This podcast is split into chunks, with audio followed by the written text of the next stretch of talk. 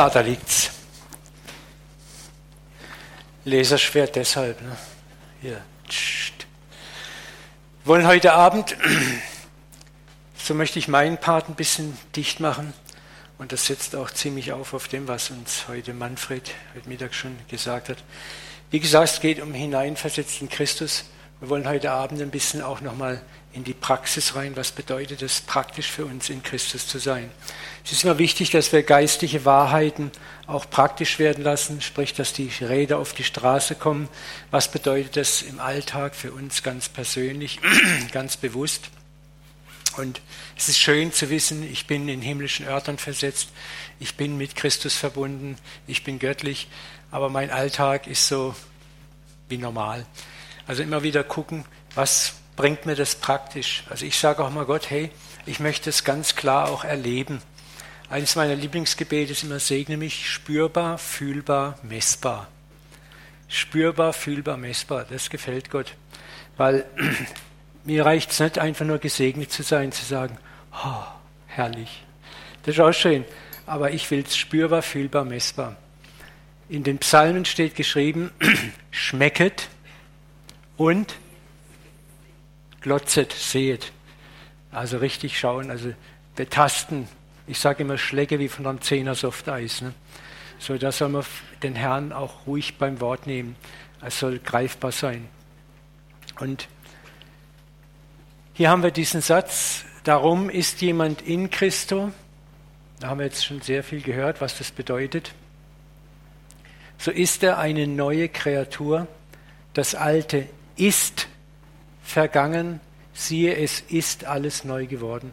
Ich möchte diesen Satz gern nochmal so richtig verdauen. So ist er eine neue Kreatur, wenn jemand in Christus ist, ist er eine neue Kreatur. Dort steht nicht, wird er eine neue Kreatur. Es steht nicht, wird vielleicht.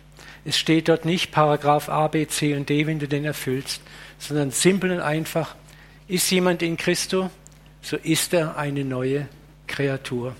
In Christus sind wir, wenn wir von neuem geboren sind. Von neuem geboren bist du, wenn du mit deinem Herzen einfach sagen kannst, ja, ich habe eine Begegnung mit ihm gehabt. Ich habe ihn als meinen Herrn und Erlöser für mich akzeptiert. Ich habe das gespürt.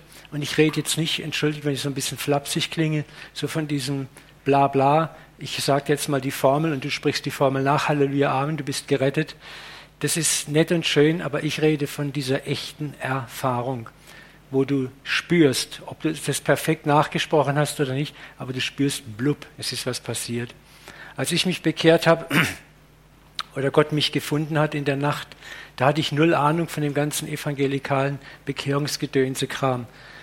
Da ist mir Gott begegnet und ich habe gewusst von einer Sekunde zur anderen, ich war Atheist, Hardcore-Atheist, und Gott trat in mein Leben rein. In, in, in Bruchteil einer Sekunde stand er in dem Raum, blub, der Vorhang ging auf. Und ich wusste mit jeder Faser meines Seins, Gott lebt, er ist eine Realität. Ich bin nur noch da gesessen und habe gesagt, wenn es dich wirklich gibt, folge ich dir, wo immer du hingehst. Ich hatte null Ahnung von Nachfolge und all diesen frommen Gerede. Es war einfach da. Und ich habe nur noch einen Weg gesehen, der sich gabelt und ich wusste, ich gehe jetzt da lang. Und das war so, krass und tief und ich glaube, nicht jeder erlebt es so, aber die, die Bekehrung solltest du schon irgendwie festgemacht haben an etwas, was du persönlich erlebt hast, ja? wo du spürst, da ist was passiert. Das kann abebben, das kann wieder mal schwächer werden, das ist gar kein Problem, aber da ist was passiert. Und das ist diese Begegnung, das ist das, wo Jesus auch sagt, an jenem Tag werdet ihr erkennen, dass ich in meinem Vater bin, ihr in mir und wir in euch. Dieses Erkennen ist dieses, dieser Moment, wo du etwas begreifst, was jenseits des Verstandes ist. Man nennt es Offenbarung, man nennt es Erleuchtung, wie auch immer. Aber das ist der Kairos-Moment, wo Gott hineinkommt in einer Gewalt, in einer Kraft, die man fast nicht erklären kann.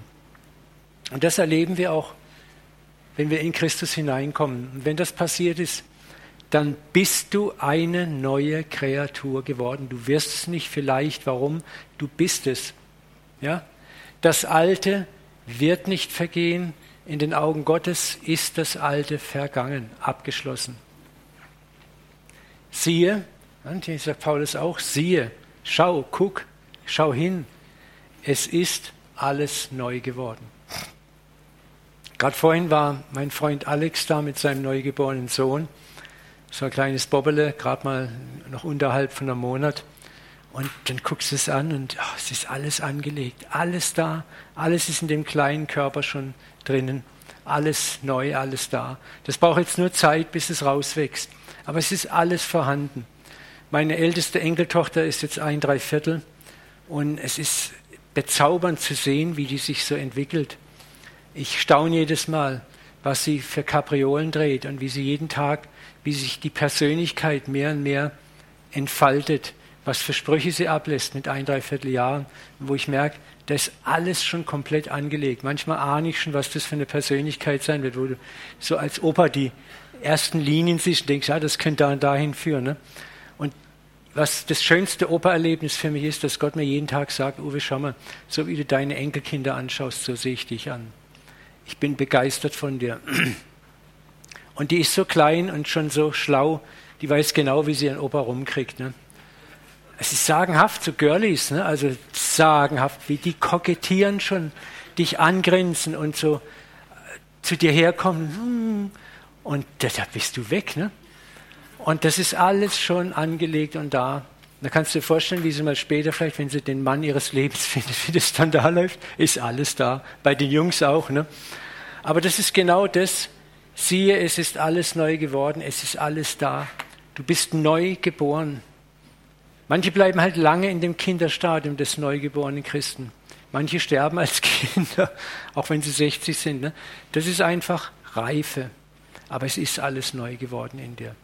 Und das ist so, so wichtig, dass wir das verstehen. Ist jemand in Christus, so ist er eine neue Kreatur. Ich sage es auch immer, als wenn Leute zu mir kommen und sagen, oh, der Teufel, der Satan und die Dämonen. Und sag ich, hör mal, wer bist du? Ich bin jetzt 36 Jahre Christ und allein fast 25 Jahre in der charismatischen Bewegung, auch als Pastor. Ich kenne das ganze Gedönse. Ich habe mich in den letzten fünf, sechs Jahren, ist der Teufel für mich und die Dämonen immer kleiner geworden, weil ich gemerkt habe, das Rumraufen mit ihnen bringt gar nichts, es macht sie nur noch größer. Aber wer immer größer wird, ist er. Wer noch größer wird, ist er und ich, ich in ihm. Und was mir am meisten hilft, auch in der Seelsorge oft, ist, wenn wir mal den armen Teufel mal ein bisschen außen vor lassen und sagen, wie wäre es denn, wenn wir mal nachdenken, dass der größte Teufel in uns selber sitzt. Wir sind. Hm? Ich habe mal eine Witzkarikatur gesehen in einer christlichen amerikanischen Zeitschrift. Da sitzt der Teufel heulend vor Jesus und Jesus hat die Hand auf ihn mitleidig. Der Teufel beklagt sich für alles, was ihm in die Schuhe geschoben wird, was er gar nicht angestellt hat. Und Jesus sagt, ich weiß, mir geht's genauso. Aber ich dachte, da ist irgendwas Wahres dran. Ne? It's good to have somebody to blame. Also, was auf jemand was schieben kann. Ne? So, und es ist manchmal, tut's ganz gut, wenn wir mal das Dämonen- und Teufelgedönse mal ein bisschen außen vor lassen und sagen, hey, wie wäre es denn, wenn ich mich ändere? Wie wäre es denn, wenn ich mal anfange, ehrlich zu sein, sagen, sagt zu Gott, ich bin das Problem. Nicht der Dämon, der Teufel und die Anfechtung, sondern ich. Und dass ich mal sage, Herr, und jetzt arbeit mit mir. Oder dass ich mich daran erinnere, wer bin ich eigentlich? Ich bin in Christus, ich bin eine neue Kreatur, es ist alles neu geworden. Es ist ja eigentlich alles in mir angelegt. Also steh mal auf und zieh dir diese neuen Stiefel an und die Rüstung an und steh mal auf und nimm einen Stand ein. Ne? So, du bist wer. Und das, das müssen auch diese wiedergöttlichen Mächte, die sehen das sehr wohl und die merken auch, wenn du immer nur das Opfer bist. Ne? Du bist eine neue Kreatur geworden. Es ist alles neu geworden. Ja, und wenn es noch manchmal quiekt, knirscht und rostet, dann ist es auch egal, wir gehen los. Weiter, Gott, Epheser 2, 4 bis 6, der da reich ist an Erbarmen, hat durch seine große Liebe, mit der er uns liebte, auch uns, die wir tot waren durch die Verfehlungen. Sünder ist Hamatanos das Wort und heißt eigentlich das Ziel verfehlen. Es kommt aus dem Militärischen, das Wort Sünde. Das heißt eigentlich, wenn ein Bogenschütze oder ein Speerwerfer sein Ziel verfehlt hat. Das Ziel, das gesetzt ist, verfehlen. Wir haben Sünde, wir müssen auch mal lernen, diese Wörter für uns ein bisschen zu entzerren. Sünde, ja, das ist so ein Schlagwort geworden. Uh. Ziel verfehlen, es gibt Ziele, wir verfehlen das Ziel. Das ist nochmal ganz anders, wo ich sage, da ist viel mehr Hoffnung in dem Wort. Also ziele ich mal besser, konzentriere mich mehr. Sünde ist immer so, ja, die Sünde, die Sünde. Und dann kommt gleich der Teufel noch mit ins Spiel und ich, armes Opfer, bin ja völlig wehrlos. Aber wenn ich jetzt mal sportlich sehe und sage, ja, ich habe jetzt vorbeigeschossen, wie kann ich lernen, besser zu schießen? Dann weiß ich, das ist ein Prozess, auch Schießen muss man lernen und üben und man kann es lernen und üben. Und auch Zielverfehlung kann man lernen und üben. Es ist ein Prozess, es braucht Zeit, manches braucht Jahre, bis wir es gelernt haben. Es gibt Dinge in meinem Leben, die gingen Jahre, bis ich mal einigermaßen im Sieg war.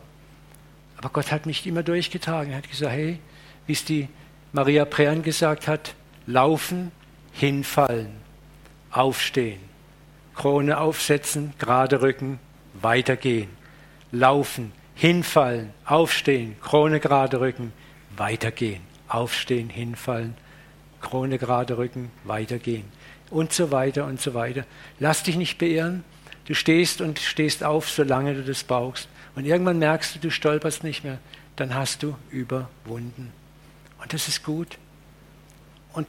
Egal wie viel Mal du hinfällst, egal wie viel Mal du stolperst, wisst ihr, darum hat Jesus siebenmal, siebzig Mal sollen wir vergeben. Und das ist exakt das Maß, das der Herr bei uns ansetzt. Du hast 77 Mal Vergebung für alle Fehler, die du machst. Warum? Weil Gott weiß, du brauchst Zeit, um etwas zu lernen. Also nimm dir die Zeit, aber bleib auch bitte schön dran. Auch uns, die wir tot waren, samt unseren Verfehlungen, er hat uns mit Christus lebendig gemacht. Das heißt, wir warten gar nicht mehr auf unsere Auferstehung, die ist schon geschehen eigentlich. Aus Gnade seid ihr gerettet.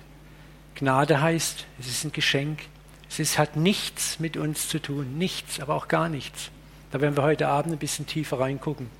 Aus Gnade seid ihr gerettet und er hat uns mit auferweckt. Auferstehung ist auch schon passiert. Wir sind schon auferstanden zum neuen Menschen und mitversetzt in die himmlischen Regionen in Jesus. Der Himmel ist schon hier, mitten unter uns. Das Reich Gottes ist mitten unter uns. Der Himmel ist nicht da oben, Jesus ist nicht irgendwo da oben. Wir müssen den Heiligen Geist, es ist alles um uns herum.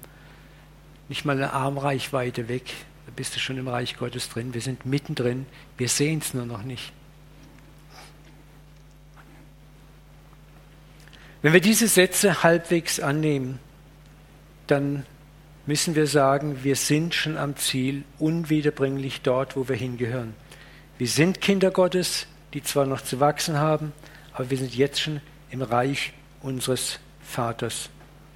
Und da ist etwas völlig Neues in uns geworden, den neuen Menschen, den Gott schon immer von aller Ewigkeit her mit uns im Sinn hatte, der sind wir geworden durch die neue Geburt. Ja, dieser Mensch ist noch in weiten Teilen in uns unreif, wie eben dieses kleine Baby. Deswegen, wenn du Babys anguckst, schau immer dich an. Darum sagt auch Jesus, wenn ihr nicht werdet wie die Kinder. Wir sind in vielen noch wie Kinder und sollten auch sagen, okay, ich bin in manchen noch wie ein Kind unreif, aber ich bin am Wachsen, am Zunehmen. Und jeder von uns wächst unterschiedlich, jeder von uns wächst unterschiedlich schnell. Deswegen sollten wir uns nicht miteinander vergleichen. Ich kann mir jemanden Vorbild nehmen, kann sagen, wow, das ist schön, wie der sich hingibt, aber bitte kopier den anderen nicht weil der eine ganz andere Persönlichkeitsstruktur hat. Da gibt es die Hochdisziplinierten, die, die, denen gelingt alles, aber das sind oft auch dann ganz schnell die Gesetzlichen. Und dann gibt es die Künstler, ne? so die Schlamperlen. Und die haben aber viel Liebe, aber da läuft fast alles schief irgendwo, was sie anpacken. Und das ist immer halt, jeder hat so seine Vor- und Nachteile von seiner Natur aus in sich und jeder kämpft an einem anderen Eck. Aber wenn wir uns nebeneinander stellen, merken wir, wir brauchen alle irgendwo Gnade. Ne? Und wir alle sind Wachsende. Und darum sollten wir uns nicht mit den Fingern auf unsere Fehler zeigen, sondern uns gegenseitig ermutigen. Das, was Bernhard vorhin gesagt hat, ein positives Wort, ein Wort der Ermutigung, das, das brauchen wir ganz besonders.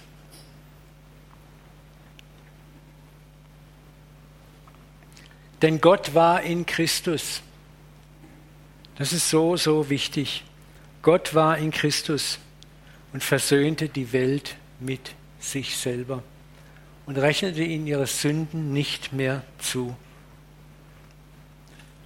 Das musst du auch mal reinziehen. Ja? Gott war in Christus, Gott war in Christus und versöhnte die Welt mit ihm selber und rechnete ihnen ihre Sünden nicht zu und hat unter uns aufgerichtet das Wort von der Versöhnung. Wenn wir in weiten Teilen der evangelikalen Welt aufs Evangelium schauen, dann ist es weit entfernt davon, eine frohe Botschaft zu sein. Es ist mehr eine Ja-Aber-Botschaft oder eine Drohbotschaft, aber nicht die frohe Botschaft. Das Zentrum evangelikaler Verkündigung ist allzu oft immer noch Sünde, Sünde, Sünde. Und ich sage dir mal was, du wirst das, was du anschaust. Ja? Für die Sünde ist gedealt worden, wie die Amis sagen.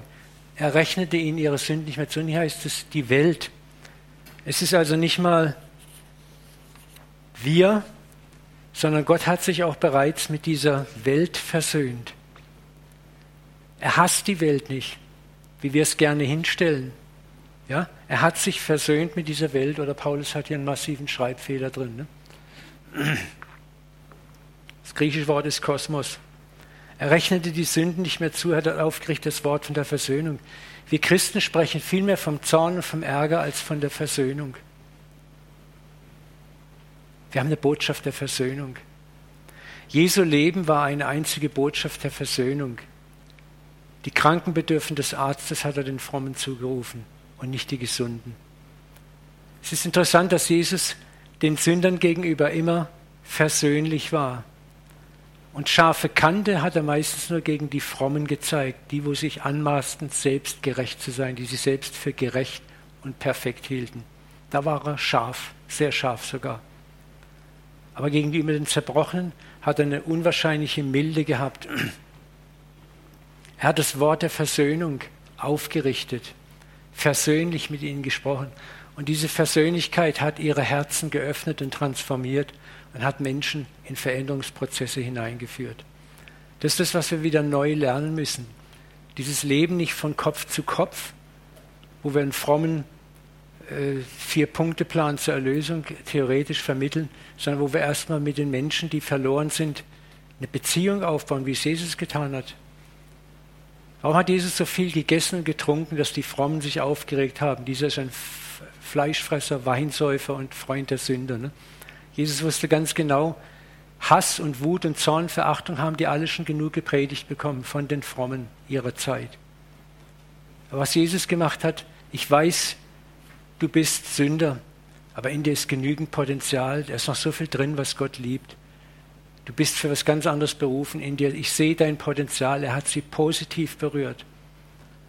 Und das ist das, wenn wir in Christus sind, dass wir neu machen können dieser Welt gegenüber die Botschaft von der Versöhnung und nicht die Botschaft vom Zorn und vom Gericht.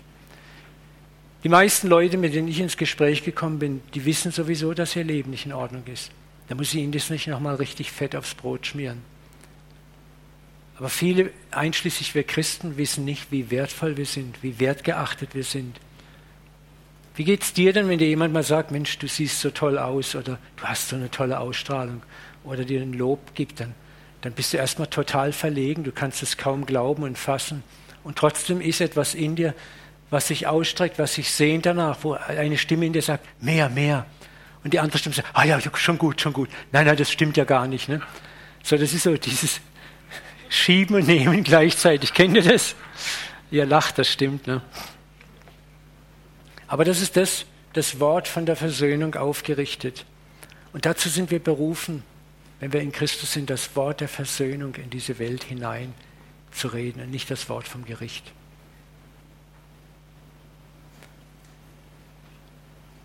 Der Vater im Himmel ist nicht sauer, nicht beleidigt, nicht verärgert über diese Welt. Er ist bereits versöhnt mit ihr. Wir haben heute Morgen, habe ich äh, das ja schon dargestellt. Christus ist das Lamm, das vor Grundlegung der Welt geschlachtet wurde. Das heißt, bevor Gott diese Welt überhaupt schuf, den Menschen schuf, wusste er schon, was passiert. Wir haben ihn nie überrascht. Der Mensch hat Gott nie überrascht. Gott war nie verlegen. Zu keiner Zeit sind die Alarmglocken im Himmel losgegangen. Oder Gott sagt, oh, ich bin so maßlos enttäuscht über dich, Adam. Du brichst mir das Herz, Adam. Er wusste genau, was passiert. Er wusste es ganz genau. Es war Teil seines Planes. Teil seines Planes. Und auch die Erlösung war Teil seines Planes. Dass wir Erlösung brauchen, war Teil seines. Er wusste das. Er wusste das alles. Manfred hat es sehr toll heute Morgen auch gebracht, Hebräer 4,10, wo Christus in die Ruhe eingegangen ist. Und dann heißt es, wer, denn wer in diese Ruhe hineinkommt, wird sich von all seiner Arbeit ausruhen, wie Gott von der Seinen ruht. Warum ruhte Gott am siebten Tage? Und warum sagte er am siebten Tage über seine Schöpfung, alles ist sehr gut, wo er doch wusste, dass Adam fallen würde? Die Antwort kann nur eine sein. Nicht nur die materielle Schöpfung war abgeschlossen für Gott und sie war sehr gut, sondern auch die geistliche Schöpfung war abgeschlossen, sehr gut. Der Plan zur Erlösung seiner Kinder war bereits fix und fertig, war in seiner zeitlosen Welt schon längst abgelaufen. Bei Gott gibt es kein Gestern, Morgen und heute. Gott lebt außerhalb der Zeit. Ja? Für ihn war das alles schon erledigt. Wenn er dich anguckt, ist alles schon erledigt. Er sieht dich schon von vorne vollendet. Und wir müssen lernen, wenn wir im Himmel sind, in den himmlischen Örtern sind, in Christus sind, diese Sichtweise auch einzunehmen, anders zu sehen, Dinge nicht nur von vorne und von hinten zu sehen, sondern auch von, der, von ihrem Ende her. Und das Ende ist gut in Christus.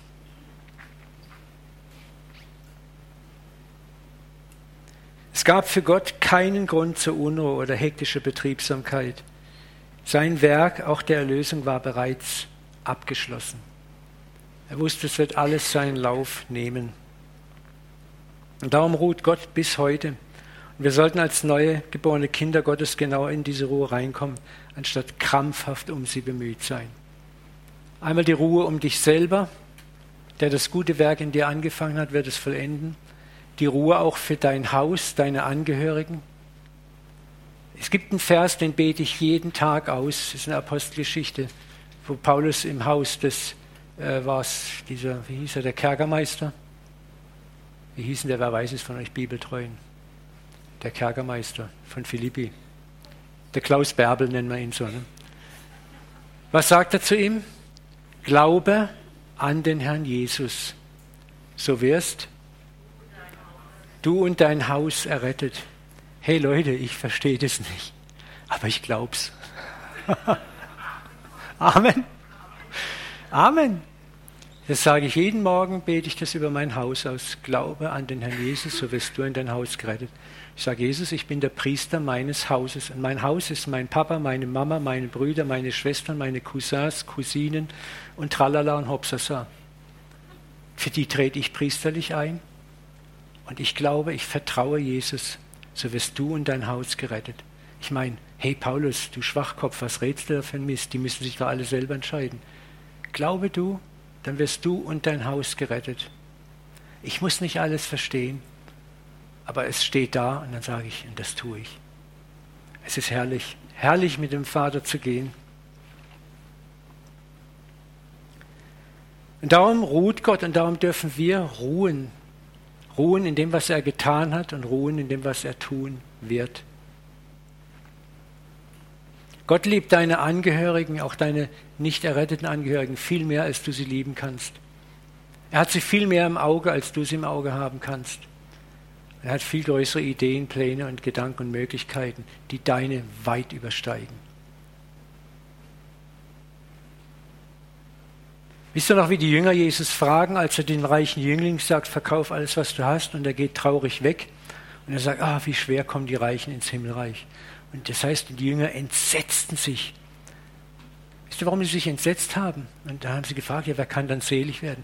Weil sie ganz genau wussten, wenn der Kerle Jesus das jetzt zu mir gesagt hätte, ich hätte genauso gekniffen. Ich wäre genauso traurig davon gelaufen. Deswegen fragen sie entsetzt, ja, wer, wer, wer, kann denn dann gerettet werden? Und dann sehe ich dieses verschmitzte Lachen auf dem Gesicht von Jesus und was sagt er? Was bei euch Menschen unmöglich ist, ist möglich bei Gott. Das ist das, was Jesus sagt. Ihr schafft es nicht, aber bei meinem Vater ist alles möglich. Er dreht den härtesten rum. Deswegen haben wir in Malachi gelesen und in Micha und in Amos, du wirst unsere Bosheit überwinden.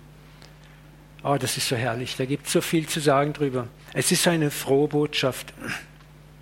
Aber wie gesagt, in weiten Teilen der Evangelikalen, damit meine ich Pfingster, Charismatiker und äh, Nicht-Charismatiker und diese ganzen freikirchlichen, äh, bibeltreuen, bibelfesten Gruppen, ist das die Verkündigung des Evangeliums zu einem nicht unerheblichen Teil auf deine eigene Sache. Ja?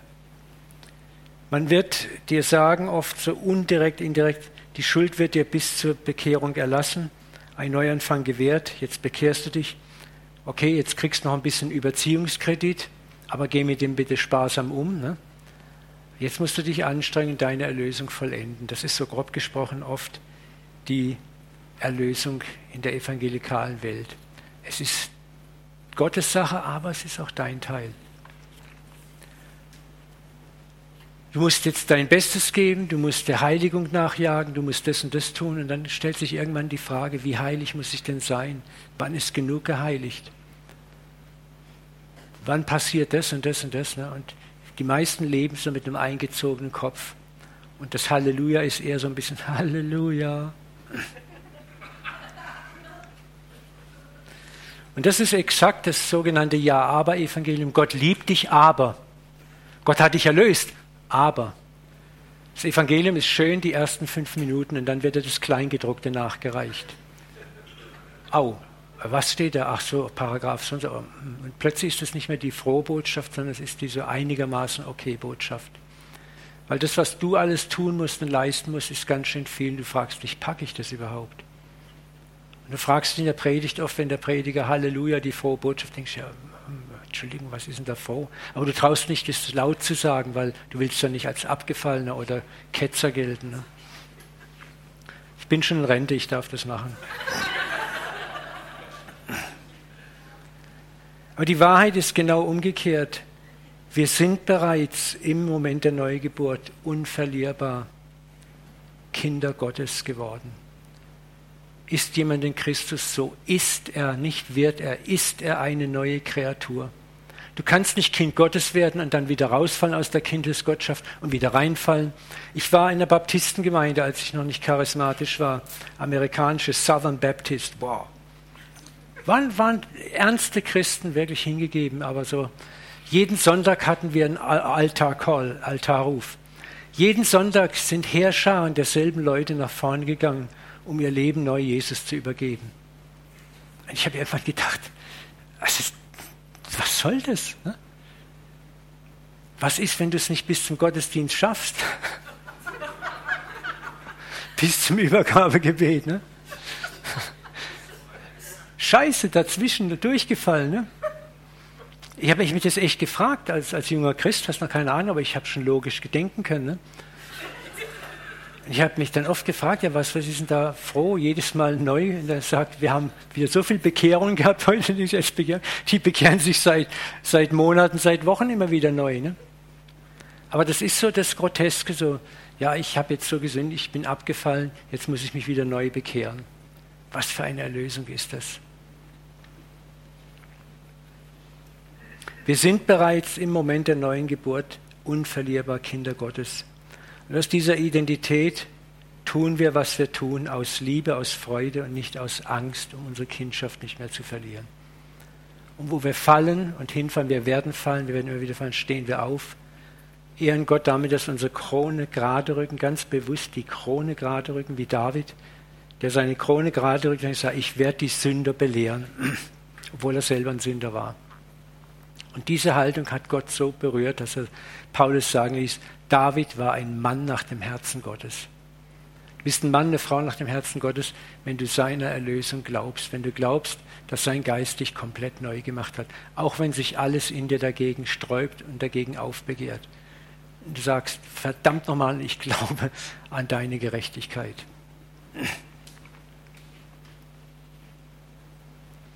Aber wie gesagt, oft wird der Weg zum Heil interpretiert mit viele Gefahren lauern dadurch, Du könntest die Sünde gegen den Heiligen Geist begehen, du könntest lau werden, du könntest dies werden und dann schaffst du es kurz vorm Ziel vielleicht auch nicht. Was ist mir alles schon als junger Christ gepredigt worden?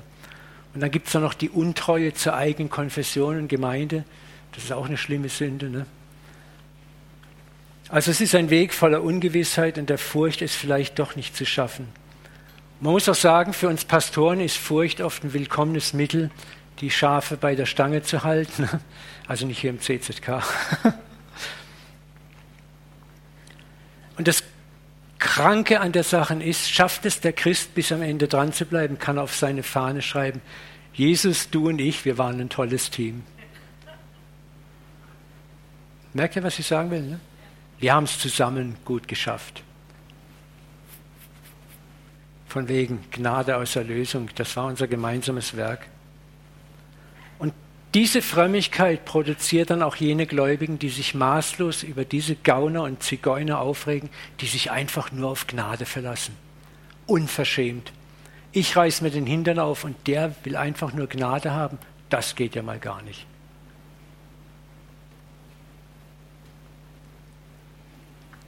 Ihr kennt das alles aus der Schrift. Es sind die älteren Brüder des verlorenen Sohnes, der sich geärgert hat, dass der Halunke, der das Erbe durchgebracht hat, nach Hause kommt, vom Vater so liebevoll aufgenommen wird. Ja, und noch ein Erbteil kriegt wieder. Und rat dreimal, wovon das Erbe abgezogen wurde.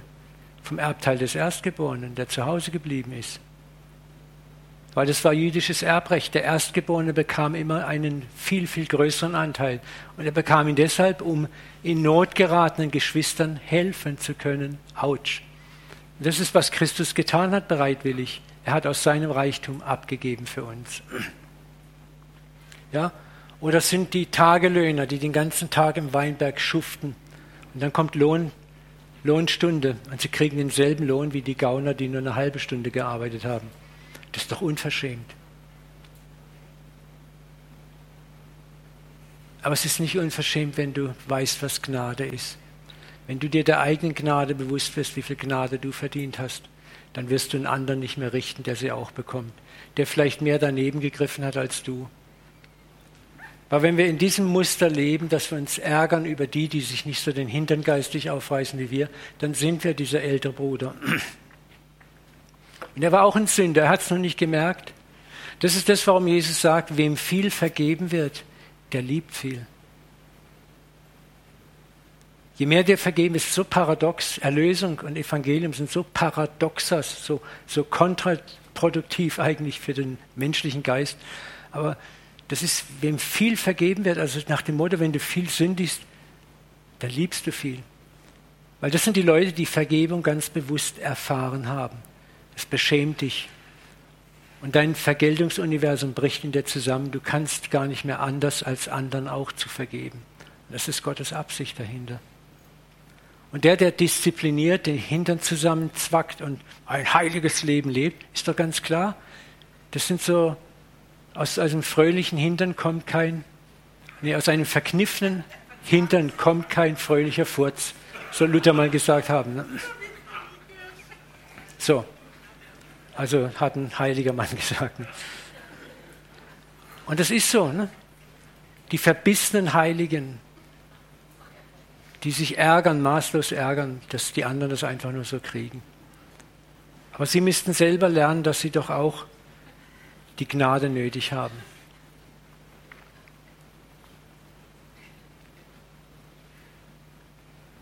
Die frohe Botschaft auch heute Abend ist, dass sich der Vater jene Form von Erlösung, in der wir bis zum Schluss in relativer Unsicherheit bleiben, niemals ausgedacht hat. Er hat die Erlösung nicht an dir festgemacht. Habt ihr so ein schönes Bild? Die Kette der Erlösung bricht am schwächsten Glied. Was ist wohl das schwächste Glied in der Kette der Erlösung?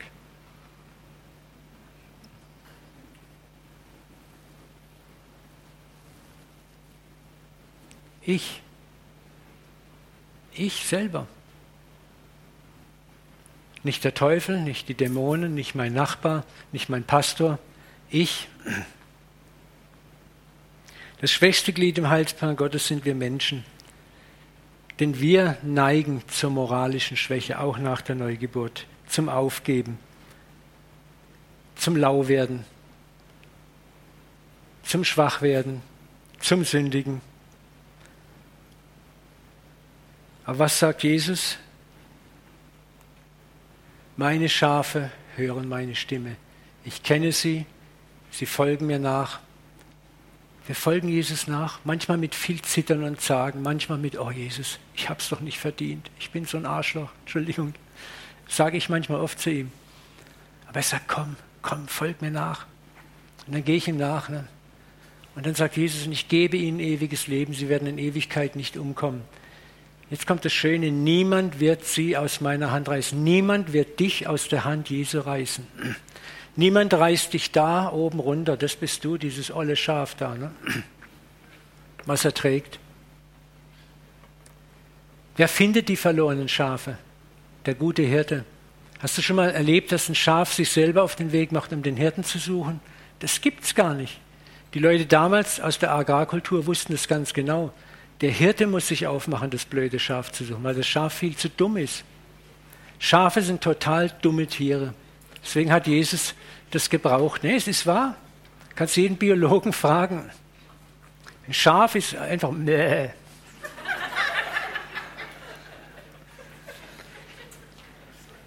Und das ist, ist, das ist so schön. Ne?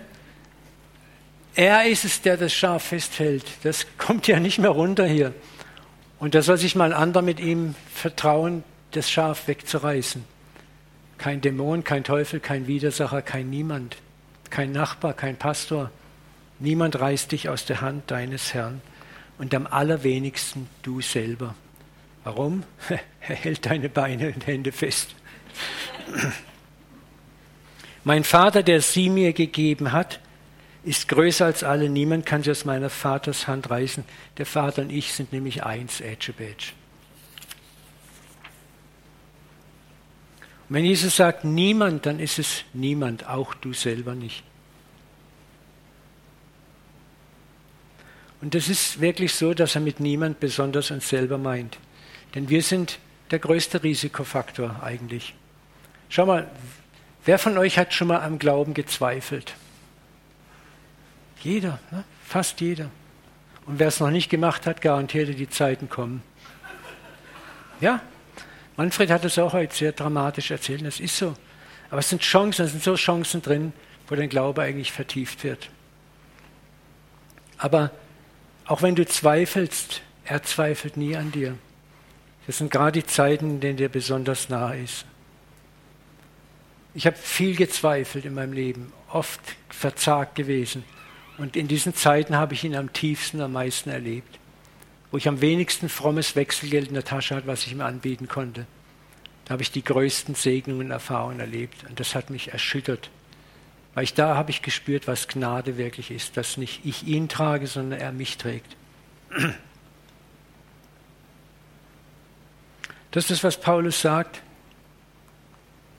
Denn ich bin gewiss, dass weder Leben noch Tod, weder Engel noch Fürstentümer noch Gewalten, weder was in der Gegenwart stattfindet noch zukünftig kommen wird, weder Hohes noch Tiefes noch keine andere Kreatur kann uns scheiden von der Liebe Gottes, die in Christus Jesus, unserem Herrn ist. Nichts kann dich trennen und da bist du mit eingeschlossen, du selber auch nicht. Nichts kann dich trennen von der Liebe, nichts. Auch nicht, was morgen passiert. Wir haben Sachen erlebt, auch vor zwei etwas mehr als zwei Jahren haben wir unser erstes Enkelkind verloren. Es war ein Schock für uns. Bei der Geburt gestorben. Es hat nichts darauf hingewiesen. Wir waren schockiert bis zum geht nicht mehr. Wir haben doch alles richtig gemacht, Gott. Wir sind doch Pastoren, wir sind doch, ne, bla bla bla bla bla. Und dann stehst du da und dann kommen schon mal Fragen hoch und Zweifel hoch. Ne? Aber dann kommt auch eine Hand, die dich trägt, die dich trägt in einer Weise, wo du merkst, du wirst getragen. Da habe ich erlebt, dass dieses Wort von den Spuren im Sand, ihr kennt das Bild, ne, wahr ist. Da ist größerer, der dich trägt, als du. Da ist ein anderer, der dich trägt. Und Gott hat mir das gesagt, ich habe es meinem Sohn gesagt, tritt mir so lange gegen das Schienbein, wie du es brauchst, ich habe kein Problem damit. Brüll deinen Schmerz raus, brüll deinen Zorn raus. Das möchte ich euch auch mal Mut machen, wenn ihr in Krisen, Lebenskrisen reinkommt, wo ihr nicht mehr wisst, wo ist oben, wo ist unten. Und Gott ist der einzig Schuldige für dich. Dann tritt Gott gegen das Schienbein. Er hat kein Problem damit. Wisst ihr, dass 70 Prozent der Psalmen Bußpsalmen sind, Klagepsalmen sind, wo die, die Psalmisten ihren Schmerz gegen Gott rausgeschrien haben. 33 Kapitel lang keilt Hiob gegen Gott aus. Und Gott sagt am Schluss, Hiob, er, er klagt seine Freunde an. Er sagt, ihr habt nicht richtig geredet über mich, wie mein Knecht Hiob richtig über mich geredet hat. Und ich dachte, hey, Gott, er hat 33 Kapitel über dich bah, geschossen. Und die Freunde, was haben die gemacht? Haben Gott mit frommen Argumenten verteidigt. Das Problem war, sie waren nicht in der Not, Hiob war es. Es ist immer leicht, über jemanden, der in Not ist, der bis zum Hals in der Scheiße steckt, Entschuldigung, das harte Wort, über ihn so mit, mit frommen, sülzigen Worten daherzukommen, ne?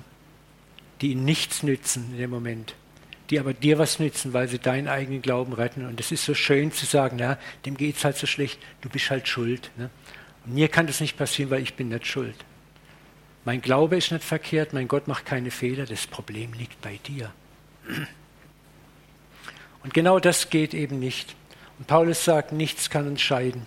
Nichts. Auch wenn du mal richtig weggeblasen wirst vom Glauben, er hält dich. Er trägt dich. Er holt dich wieder zurück. Genau genommen bist du nie weg, denn seine Arm ist immer viel zu lang und er hat dich immer dran.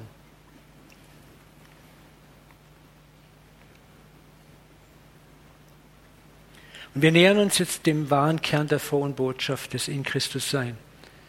Der Vater hat uns gefunden, der Vater hat uns gerettet und nach dieser Rettung erhält er uns. Da ist leider, ich habe schlechte Nachricht für euch, kein Platz für euer Ego. Ich muss immer lachen, wenn, wenn es geht mir manchmal selber so, ich sage, als ich mich bekehrt habe. Als ich mich in meiner unendlichen Güte und Gnade herabließ, zu Jesus Christus Ja zu sagen. Und er weiß ganz genau, was mich das gekostet hat, aber ich habe es gemacht. Ne? So, so, so reden wir manchmal. Ich übertreibe jetzt ein bisschen. Ne? Das ist Irrsinn. Wir werden es gleich sehen. Auch die Erlösung ist das Werk Gottes. Ihn anzunehmen, ihn zu erkennen, ist sein Werk und nicht dein Werk. Der freie Wille ist eine Illusion. Wir haben den freien Willen im Paradies benutzt, um uns gegen Gott zu entscheiden, für unseren eigenen Weg zu entscheiden. Das war das Einzigste. Aber zurückkommen aus freiem Willen, aus freien Stücken, werden wir gleich sehen, das ist gar nicht so. Lesen wir mal ein paar Verschen dazu. Wisst ihr denn nicht, dass euer Körper ein Tempel des Heiligen Geistes ist, der in euch wohnt, den ihr von Gott bekommen habt. Und jetzt kommt der eigentliche Versteil. Ist euch nicht klar, dass ihr euch nicht selbst gehört? Ist dir das klar? Du gehörst dir nicht mehr selber. Du bist erkauft. Du gehörst Gott. Autsch. Es ist interessant, Warum haben sich die Apostel immer wie Volk bezeichnet? Jakobus ein Sklave Gottes und des Herrn Jesus. Simon Petrus ein Sklave und Apostel von Jesus Christus. Paulus ein Sklave Gottes, aber ein Apostel von Jesus Christus. Judas ein Sklave von Jesus Christus. Die hatten damals, hatten sie eine Erkenntnis davon, was es heißt, ich gehöre mir nicht mehr selber. Ich gehöre einem anderen. Ich bin erkauft. Da ist nichts mit freien Willen. Sie haben gewusst, ich gehöre jetzt einem anderen. Mein Leben gehört einem anderen. Das ist das, was ich heute Mittag vorgelesen habe, wo Gott sagt, ich werde meinen Geist in euch geben. Ich werde aus euch solche Menschen machen, die in meinen Rechten wandeln, meine Gebote halten, danach tun. Da ist nichts mit freier Wille. Gott macht etwas in dir. Aber er macht es nicht gewaltsam, sondern er hat dir erlaubt, dass wir über viele Jahre den Geschmack der Sünde schmecken durften. Und so eigentlich, darum beten wir auch, Vater unser, dein Wille geschehe, dein Reich komme, weil wir die Schnauze eigentlich voll haben. Ein Sklave gehört sich nicht mehr selber. Er entscheidet auch nicht, wer ihn kauft. Er kann auch keine eigene Entscheidung treffen. Er gehört seinem Herrn. Deswegen nannten sich die Apostel auch Sklaven. Sie wollten damit nicht sklavischen Gehorsam ausdrücken, sondern dass sie ganz und gar ihm gehören, dem Herrn Jesus Christus, dem Vater.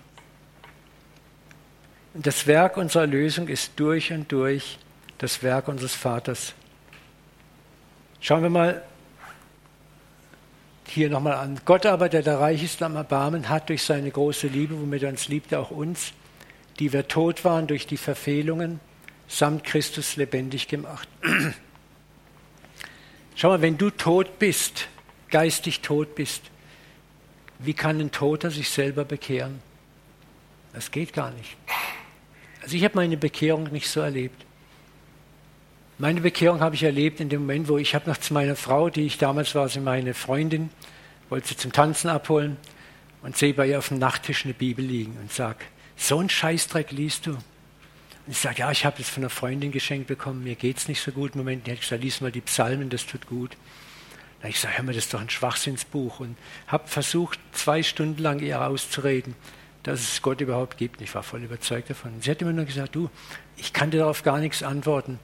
Ich, ich weiß nur immer, wenn ich die Psalmen lese, das ist ganz komisch, kommt so ein Frieden in mich rein. Und das ist richtig cool. Und dann habe ich so, ja, was ist, hey, Mädchen, es gibt keinen Gott, völliger Schwachsinn. So was passt, das ist absurd. Und dann sagt sie, hey, du liest doch Science-Fiction-Romane, sage ich, ja. Sagt sie, gibt es da nicht so Überintelligenzen, die über allem sind? Und ich habe gerade eine Romanserie zu der Zeit gelesen, wo eine Überintelligenz über die Menschheit gewacht hat, die hieß Es. Und dann habe ich so bei mir gedacht, dass, na, in meiner Fantasie könnte ich mir es vorstellen. Und das war der Fehler. In dem Moment, wo ich diesen Satz zu Ende gedacht habe, wie heute noch, ging der Vorhang auf in dem Zimmer. Und Gottes Herrlichkeit war in dem ganzen Raum da. Kein Mann mit weißem Bart, keine Thronvision. Es war, er war einfach da. Es war wie wenn du sagst, das ist doch hier nur Holz, ne? und auf einmal pulsiert und lebst da. so ging das. Ne? Und da war von einer Sekunde auf die andere war, ich war bekehrt. Das war nicht Verstandesleistung, das oh Jesus, ich nehme dich an und, und äh, ich bereue meine Sünde. Das war überhaupt gar kein Thema. Es war, für mich war es der Weg, er existiert. Wisst ihr, was mein erster klarer Gedanke war? Bye bye Girls. Die Männer wissen, was ich meine. ja, ich war damals ein Lebemann, ein Playboy. Und ich wusste, das ist vorbei. Nicht, aber es war, das Krasse war noch nicht mal, oh schade, Mist und oh, jetzt kann ich mein Lotterleben nicht mehr weiterführen. Das war irgendwie, jetzt, jetzt geht ein anderes Leben los. Bye bye Girls, bye bye altes Leben. Das war ohne Regret, ohne Bedauern, ohne, äh, es war einfach okay. Bruchteil von Sekunden, ich hatte keinerlei Lehre über Heiligung, über bla bla bla. Ne? Und das ist, wenn er souverän reinkommt und sagt, ich nehme das steinerne Herz weg und gebe euch ein fleischendes Herz. Ich öffne eure blinden Augen. Es ist durch und durch sein Werk. Amen. Ein Gläubiger.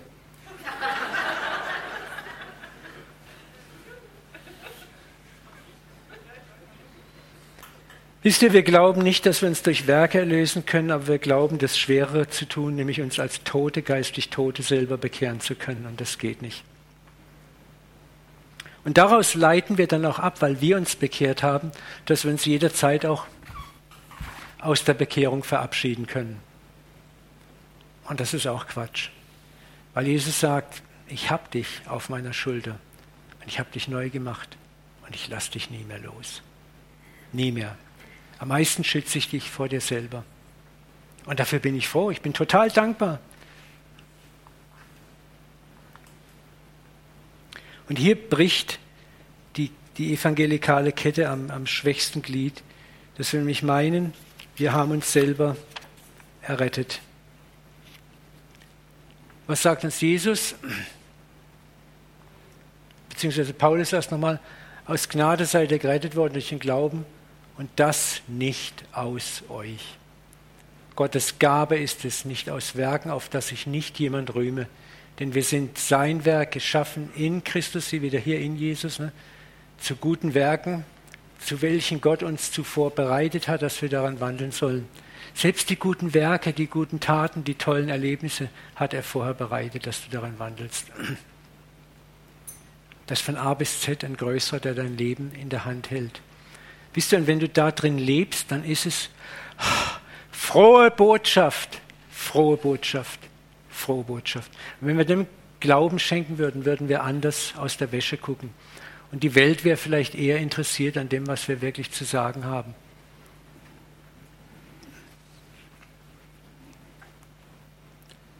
Johannes 6,29, Jesus antwortete und sprach, das ist Gottes Werk, dass er an den glaubt, den er gesandt hat.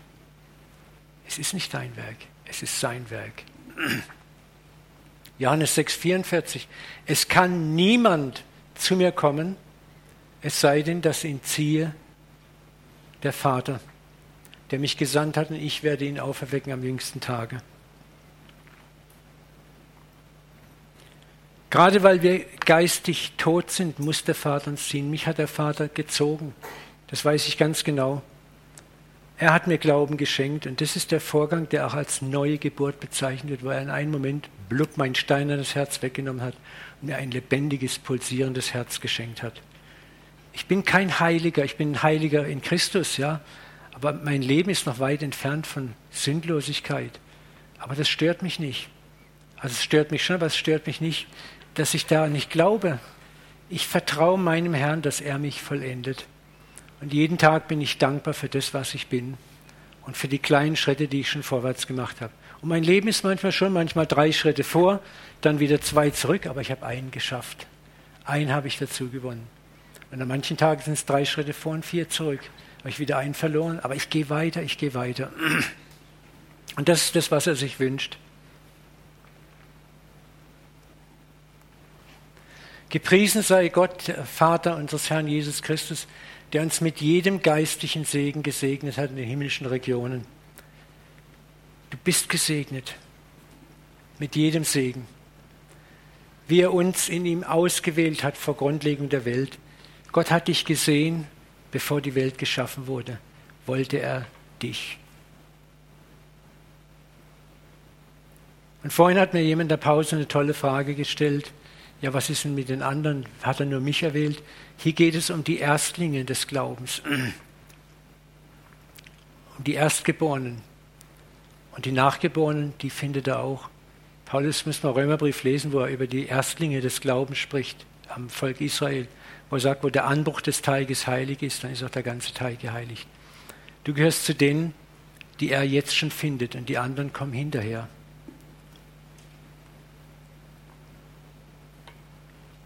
Er hat uns vorherbestimmt zur Kindschaft für sich selbst durch Jesus Christus nach dem Wohlgefallen seines Willens. Und hier macht Paulus klar, in Christus sind wir bereits mit jedem Segen gesegnet sein. Warum soll ich mit jedem Segen gesegnet sein? Nur nicht mit dem Segen, dass ich aus der Erlösung fallen kann. Das wäre ja schlimm. Was ist es für ein Segen, der mir zwar vor die Nase gehalten wird, den ich aber nur bekomme, wenn ich mich ausreichend anstrenge? Das ist kein Segen.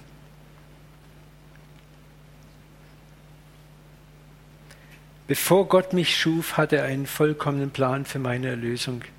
Gott schuf mich nicht mit dem Motto, mal sehen, was beim Uwe dabei rauskommt. Oder in dem bangen Hoffen, hoffentlich kapiert's der Kerle. Ne? er schuf mich und er wusste genau Tag, Datum, Zeitpunkt, wann ich so weit bin, dass er seinen Liebespfeil auf mich abschießen konnte. Und er ist so gut darin, so gut darin.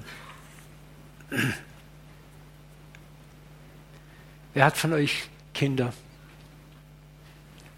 Wie sehr habt ihr die euch gewünscht? Oh, Und wenn sie da sind, du hättest dein Leben für sie gegeben. Dein Leben für sie gegeben.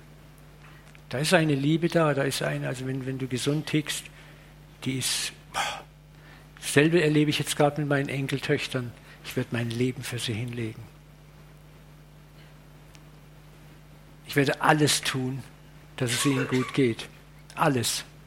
Und das ist das, wie viel mal mehr wird Gott alles für dich tun? Wie viel mal mehr ist er in dich verliebt? mit meinen Enkeltöchtern ist es immer so, wenn ich sie sehe, oh, da drehe ich durch. Ne? Und dann hat mir Gott gesagt, weißt du, Uwe, mir geht es genauso mit dir, wenn ich dich sehe. Dann habe ich gesagt, aber Gott, meine eine Enkeltochter, die ist ein Dreiviertel, die sieht halt noch so richtig goldig aus. Und ich bin ein 61 Jahre alter Sack. Und dann sagt Gott mir, weißt du, wie alt ich bin? Das ist cool, ne? Ich, hab, ich war erstmal so verblüfft, ich habe eine Minute gebraucht, um zu kapieren, was mir sagt. Ich sagte, weißt du, für mich bist du auch mit 61 noch ein Bobbel, ein Hosenscheißer, der süß aussieht. Das hat mich total geflasht. Und ich dachte, stimmt, stimmt total. Der sieht mich an und ich bin, wow, das ist mir erstmal bewusst geworden. Ne? Und dann konnte ich das greifen und zurzeit erlebe ich das so an meinen Enkeltöchtern.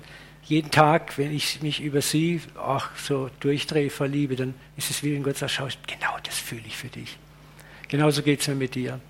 Wo ich ja vorhin gesagt habe, meine, meine Eliana, die ist so, zerrt sie mit mir rum und macht rum, die weiß ganz genau, sie will was von dir. Und da ich dachte, wie machen wir es mit Gott? Ne? Da tun wir uns auch aufplustern, aufbauen vor ihm und beten mit geschwollener Stimme und allem Möglichen. Und Gott weiß ganz genau, was wir wollen. Und er lacht sich halb tot darüber. Und er liebt uns auch in unseren Verstellungen, in unserem Chaos. Er liebt uns mit unseren verschissenen geistigen Windeln. Amen.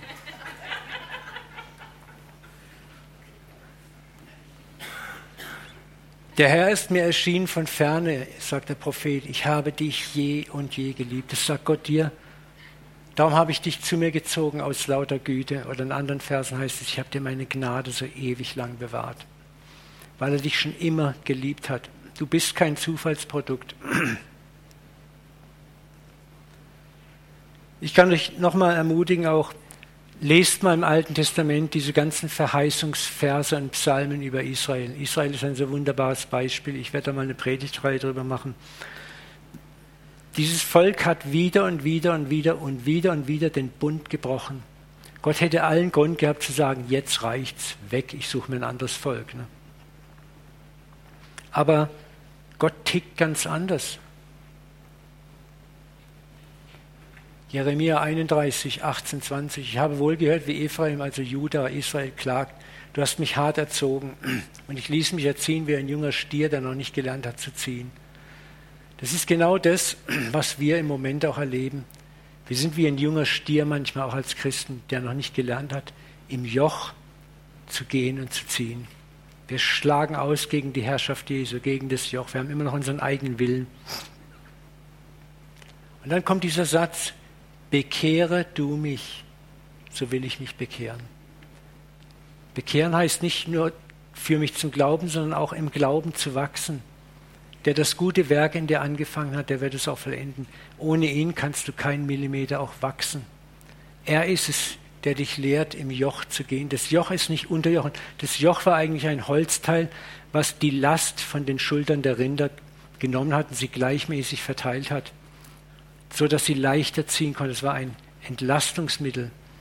Und das, was Gott an Willen, an Gutem für uns hat, ist nicht ein Joch, sondern ein Entlastungsmittel. Wir kapieren es nur nicht.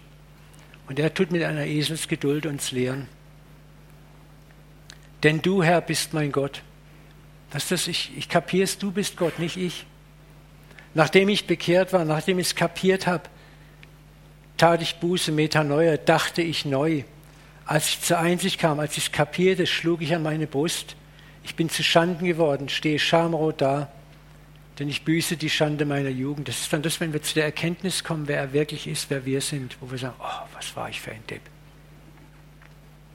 Und dann kommt Gott und sagt, ist nicht Uwe Dahlke und Klaus Bärbel mein teurer Sohn, meine teure Tochter, mein liebes Kind.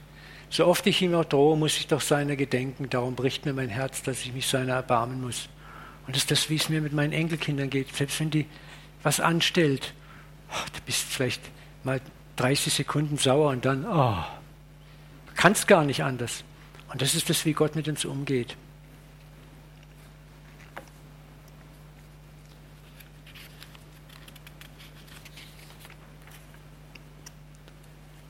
Es ist eine ewige Liebe, die weit über die Zeit hinausgeht, weit über unser Unvermögen hinaussieht. Es ist eine Liebe, die stark genug ist, das Verlorene zu finden, wiederherzustellen und es zu vollenden. Und das haben wir, wo wir in Christus sind. Du bist sicher, du bist vollkommen sicher in seiner Hand, vollkommen sicher in seinen Armen. Nicht zu niemand, am allerwenigsten du selber kannst dich da wieder rausreißen. Ist jemand in Christus, so ist er ein, du bist neu. Das Alte ist vergangen. Du fällst nicht rein und raus in Christus und wieder rein und wieder raus und wieder rein und wieder raus.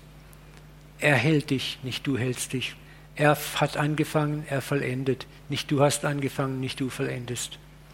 Und wenn wir das greifen können, dann ist es frohe Botschaft für uns die Erlösung. Dann sind wir froh und dann werden wir anderen Menschen gegenüber schon mal allein dadurch, dass wir froh sind, ganz anders auftreten. Dann müssen wir nicht mehr Drohbotschaften verbreiten, sondern wie es Jesus gesagt hat oder Paulus schrieb, wir werden das Wort von der Versöhnung predigen. Wie gut Gott ist, wie liebevoll er ist, wie sehr er sich sehnt danach. Deine Verwandten, Bekannten werden Christus in dir sehen. Und das, was sie sehen, wird attraktiv sein, anziehend sein, wird sie berühren. Das braucht Zeit und Geduld. Der Prophet gilt nirgend weniger als im eigenen Vaterhaus. Aber hab Geduld, hab Geduld. Ich möchte mit uns noch beten.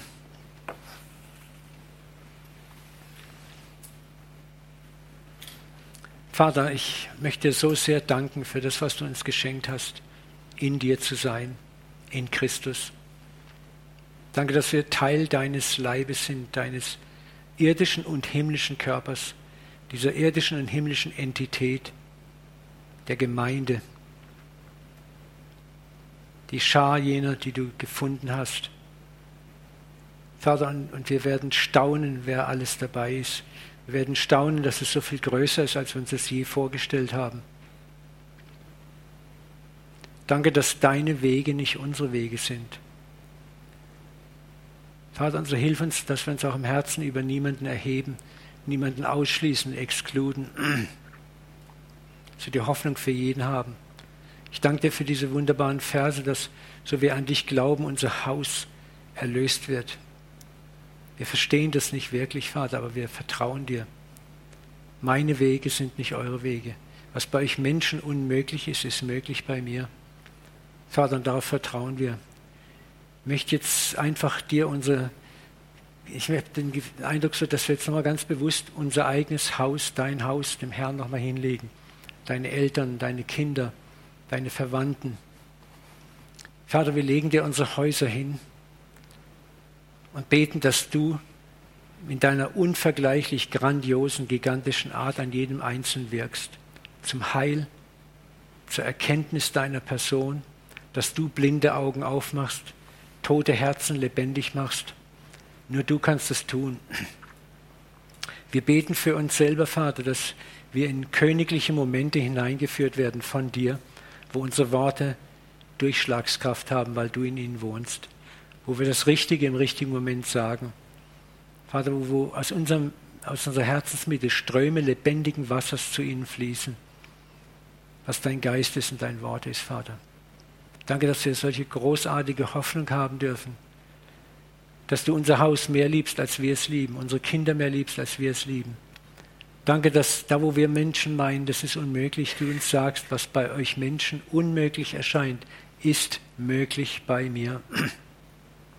Danke, dass es auch im Errettetwerden kein Unmöglich bei dir gibt.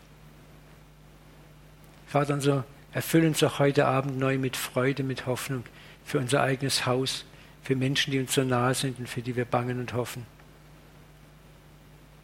Lass uns in einen tiefen Frieden reinkommen, in eine tiefe Gelassenheit, dass du diese Menschen mehr liebst als wir.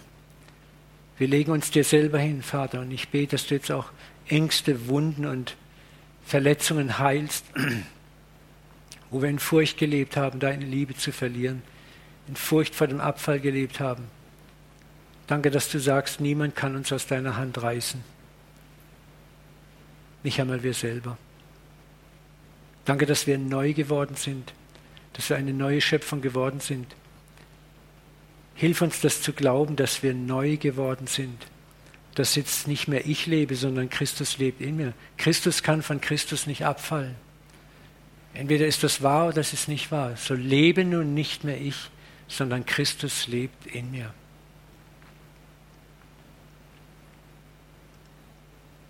Vater, so preisen wir dich für eine grandiose Erlösung, für ein grandioses Hinausgerufen zu sein in deine Welt. Und ich bete, dass du uns jetzt hilfst, Vater, wenn wir diese Seminar, diese Konferenz verlassen, dass wir transformiert werden durch das, was wir erkannt haben. Vater, wenn es nur Sequenzen sind, aber hilf, dass wir draußen anders scheinen, leuchten und auftreten. Hilf, dass wir nicht uns Kopfwissen ansammeln, mit dem wir andere erschlagen und imponieren können, sondern Herzenswissen gewonnen haben, das uns transformiert, das uns scheinen und strahlen lässt, dass deine Liebe, deine Herrlichkeit und deine Freude aus uns rausstrahlen lässt, dass Menschen uns suchen, unsere Nähe suchen. Du kannst es machen. Schenk uns diesen Satz, wer dich sieht, sieht den Vater, dass Menschen den Vater in uns sehen. Papa, und so legen wir jetzt den Abend in deine Hände. Wir bitten dich auch für nachher um eine gute Heimreise für jeden Einzelnen, Schutz und Bewahrung. Und wir beten auch schon jetzt für morgen, dass du uns ein grandioses Finale schenkst. In Jesu Namen. Amen. Amen.